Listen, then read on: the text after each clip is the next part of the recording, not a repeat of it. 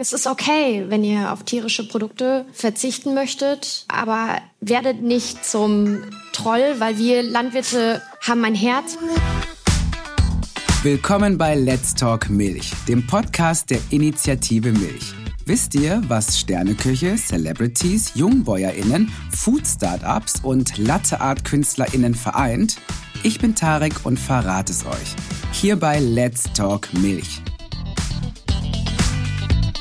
Für die eine beginnt der Morgen an der Heugabel, für die andere am Smartphone. Die eine ist Jungbäuerin und produziert Milch mit ihren 140 Milchkühen.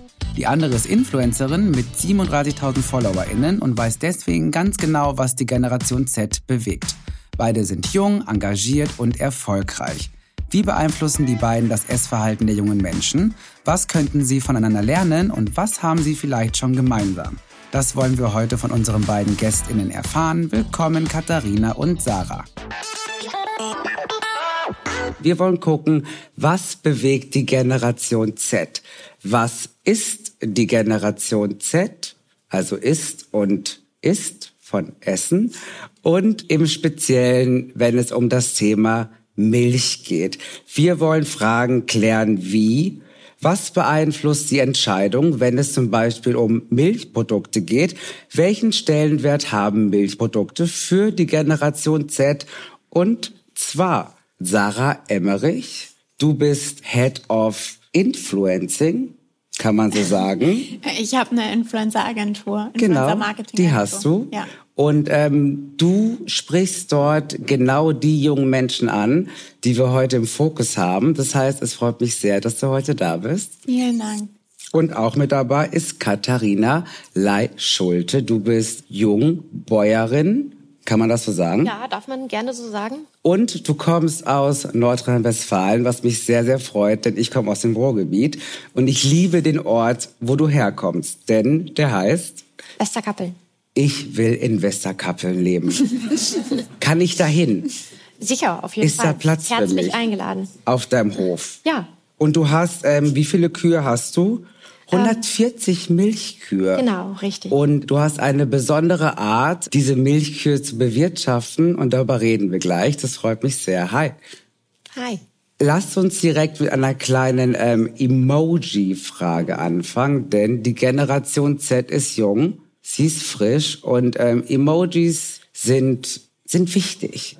Mein Lieblings-Emoji ist der, der weint und dabei lacht. sagt, ja, es sagt viel über mich aus und ich will wissen, wenn ihr an Milch denkt, welches Emoji ploppt bei euch auf? Sarah. Also bei mir auf jeden Fall als erstes die Kuh, das Kuhgesicht. Ja. Weil? Das ist jetzt meine erste Assoziation damit, obwohl ich selber tatsächlich ähm, hauptsächlich Hafermilch konsumiere, mhm. ähm, ist es so meine erste Assoziation damit. Die Kühe. Ich habe gelesen, dass du Hafermilch gerne im Kaffee trinkst. Ja, aber ich verzichte nicht generell auf Milchprodukte. Also ich konsumiere schon sehr gerne zum Beispiel Käse, Quark, also alles, was so drumrum ist. Aber zum Beispiel Hafermilch, also Milchalternativen im Kaffee habe ich mir zum Beispiel über die Zeit angewöhnt. Ja. Also es ist die Kuh bei dir. Ja. Katharina? Ich muss ehrlich sagen, äh, bei mir ist es auch die Kuh, aber mit einer ganz anderen Assoziation, weil ich damit dann halt auch immer so eine Lieblingskuh dann auch direkt verbinde. Und für mich ist es einfach direkt dieses flauschige Kuhgesicht, was dann einfach bei mir im Kopf ist. Und äh, deswegen verwende ich es auch wirklich extrem häufig. Wahrscheinlich wirklich? leiden meiner Partner, ja. die das lesen. Und ich weiß auch bei dir, dass du deinen Kühen Eigenschaften zuschreibst. Ähm, ja, definitiv. Also jede Kuh hat einen eigenen Charakter. Ich könnte wirklich über jeden ein Buch schreiben, mal dick, mal dünn, aber die sind, die sind einfach was ganz Besonderes. Darüber reden wir auch noch gleich. Aber wir fangen an mit Sarah, denn die Initiative Milch und ähm, das CIVE hat gemeinsam eine Studie herausgegeben mhm. und da sind ein paar interessante Daten herausbekommen. Ich muss es ablesen. Ja, alles gut. Denn It's a lot, Leute. Also, passt auf.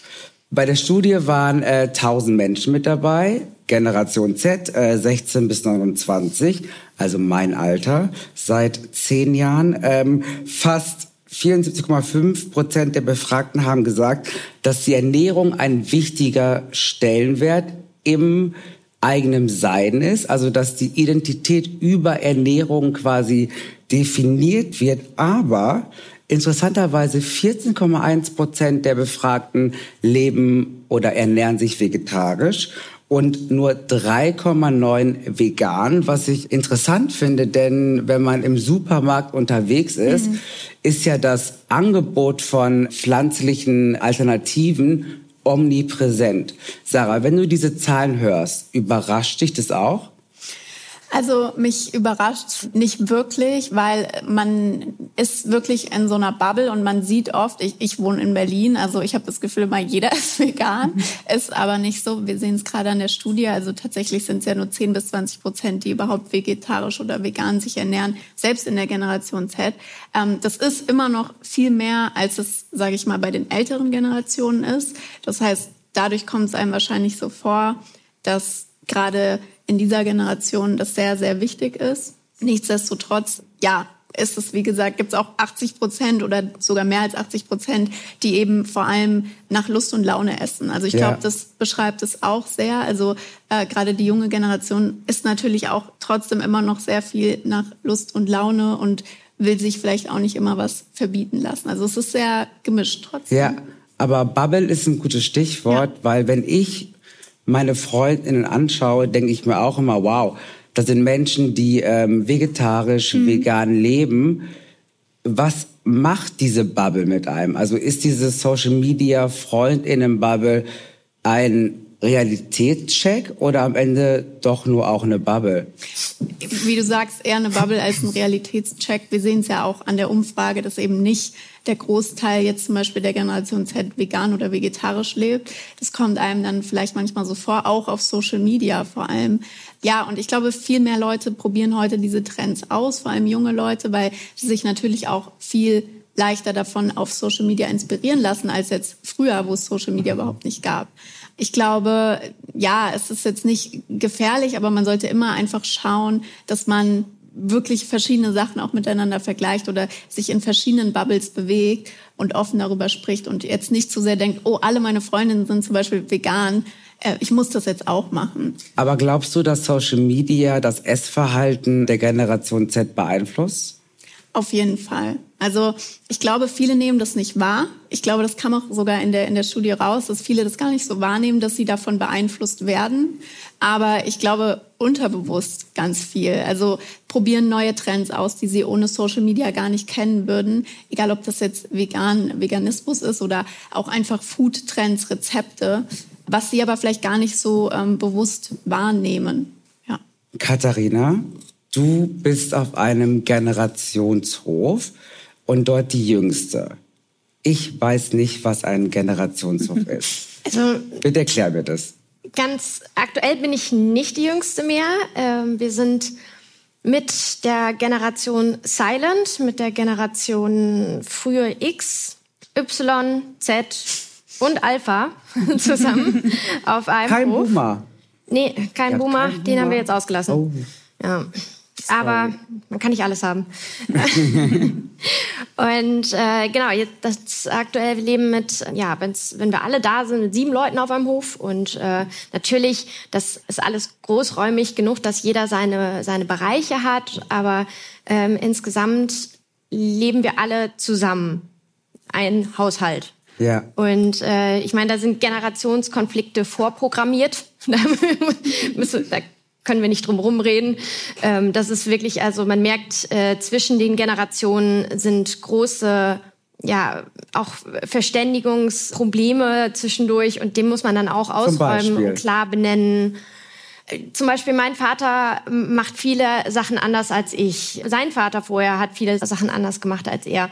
Und ähm, so versuchen wir immer ständig drüber zu reden, aber es ist immer eine Kommunikationssache. Wir müssen immer, immer drüber sprechen. Aber wie schafft man es in so einem Generationshof, wo, glaube ich, auch eventuell konservative Ideen Realität haben? Wie schafft man dann trotzdem zu sagen, hey, wir wollen Zukunft, wir wollen eine Milchproduktion, die ja. im Jetzt und aber auch drei Steps weiter vielleicht schon ist? Genau das ist es ja, es ist, es ist ja nicht sehr konservativ. Es ist ja wirklich äh, sehr modern, ähm, beziehungsweise die Entscheidung, dass wir alle zusammen leben möchten, war ja ganz bewusst.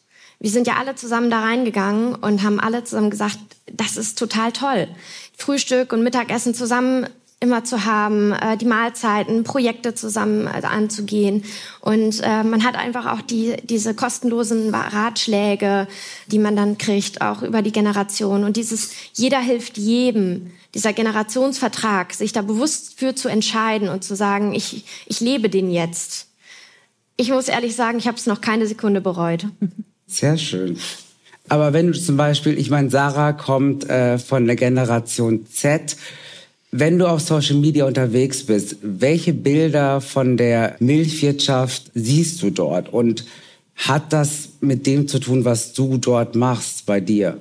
Also ich persönlich bin ja vermutlich eher ein schlechterer Ansprechpartner für den, das Milchprodukt an sich, weil ich bin ja in dieser Agrarbubble, mhm. sage ich mal. Also ich bin in einer ganz anderen Bubble als viele der Konsumentinnen und deswegen finde ich also finde ich so gerade so wichtig, dass solche solche Sachen stattfinden, ähm, damit wir vernetzt werden, damit wir mehr zusammenkommen, weil das ist uns super wichtig, auch auf den Höfen. Wir merken leider, wie, wie oft uns jetzt die Leute mehr abdriften und äh, wie viel Falschinformationen leider auch kursieren.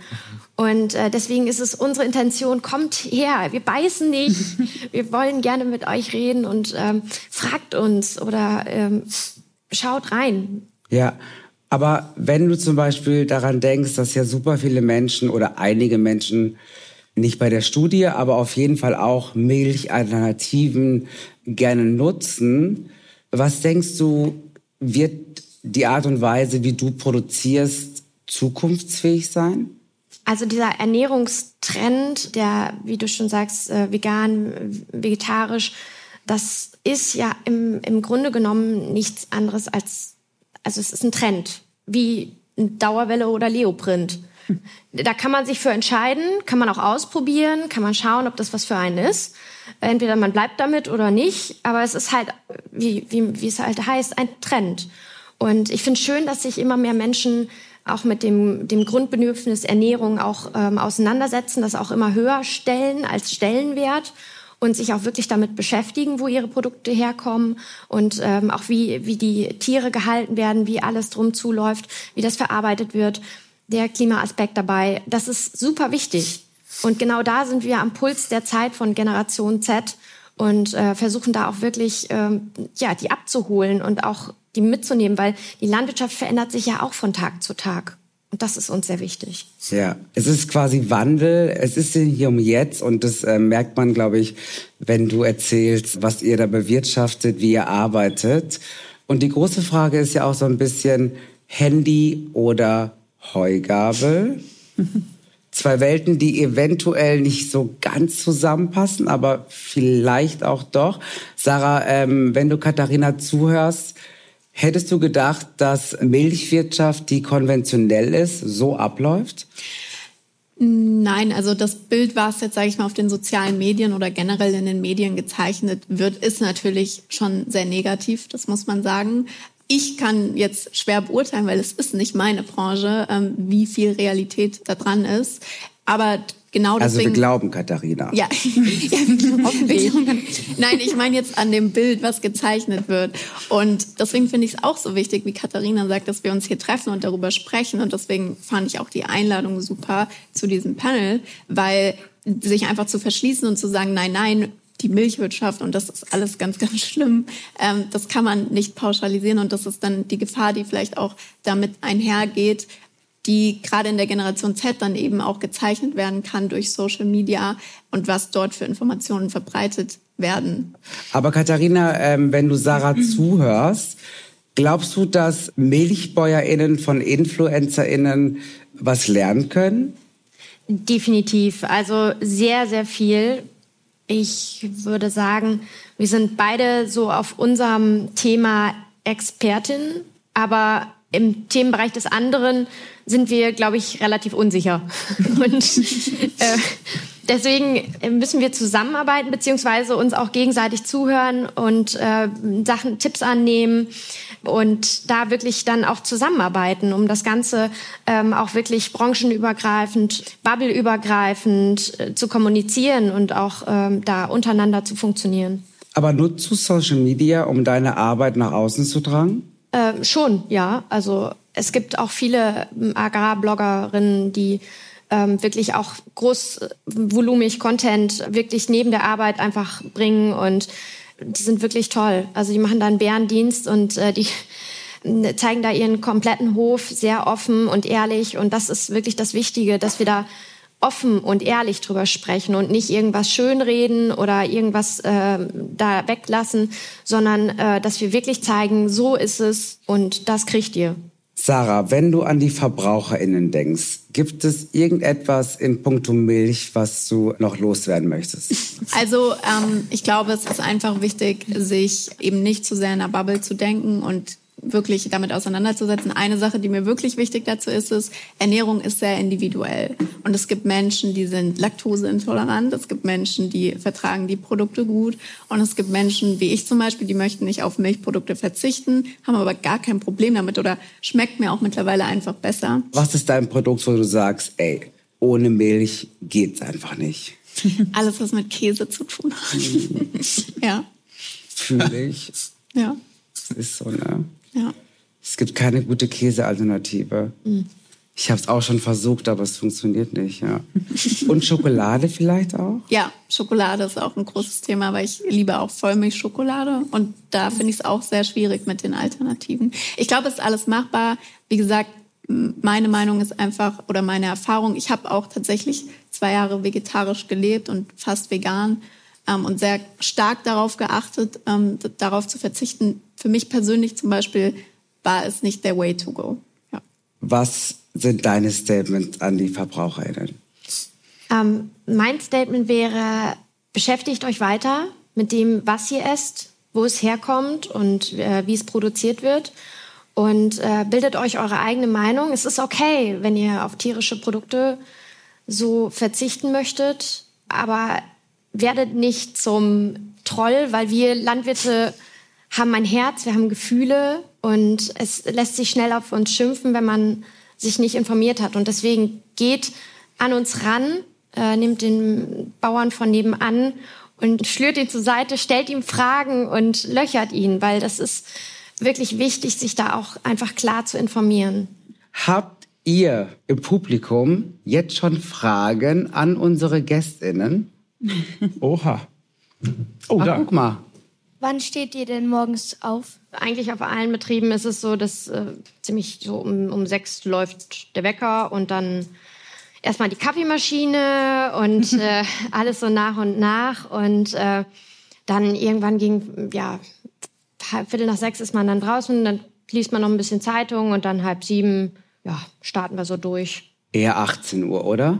18 Uhr. Sarah, ja, genau. das ist die Peak Time auf Insta. Ach so. Ist ähm. so, oder? nee, ähm, also ich stehe tatsächlich auch ähm, zwischen sieben und acht auf. Aber okay. das liegt ja meistens daran, dass bei mir die ersten Termine so um neun bis zehn anfangen und ich dann davor noch E-Mails mache oder so. Also ich habe ja dann keine Tiere zu versorgen. Ja. Also ich stehe auch immer um 6 Uhr auf, falls irgendjemand interessiert. ähm, gibt es noch mehr Fragen aus dem Publikum? Ja. Ähm, wer kümmert sich denn um Ihre Tiere, wenn sie im Urlaub sind? Oh. Gute Frage.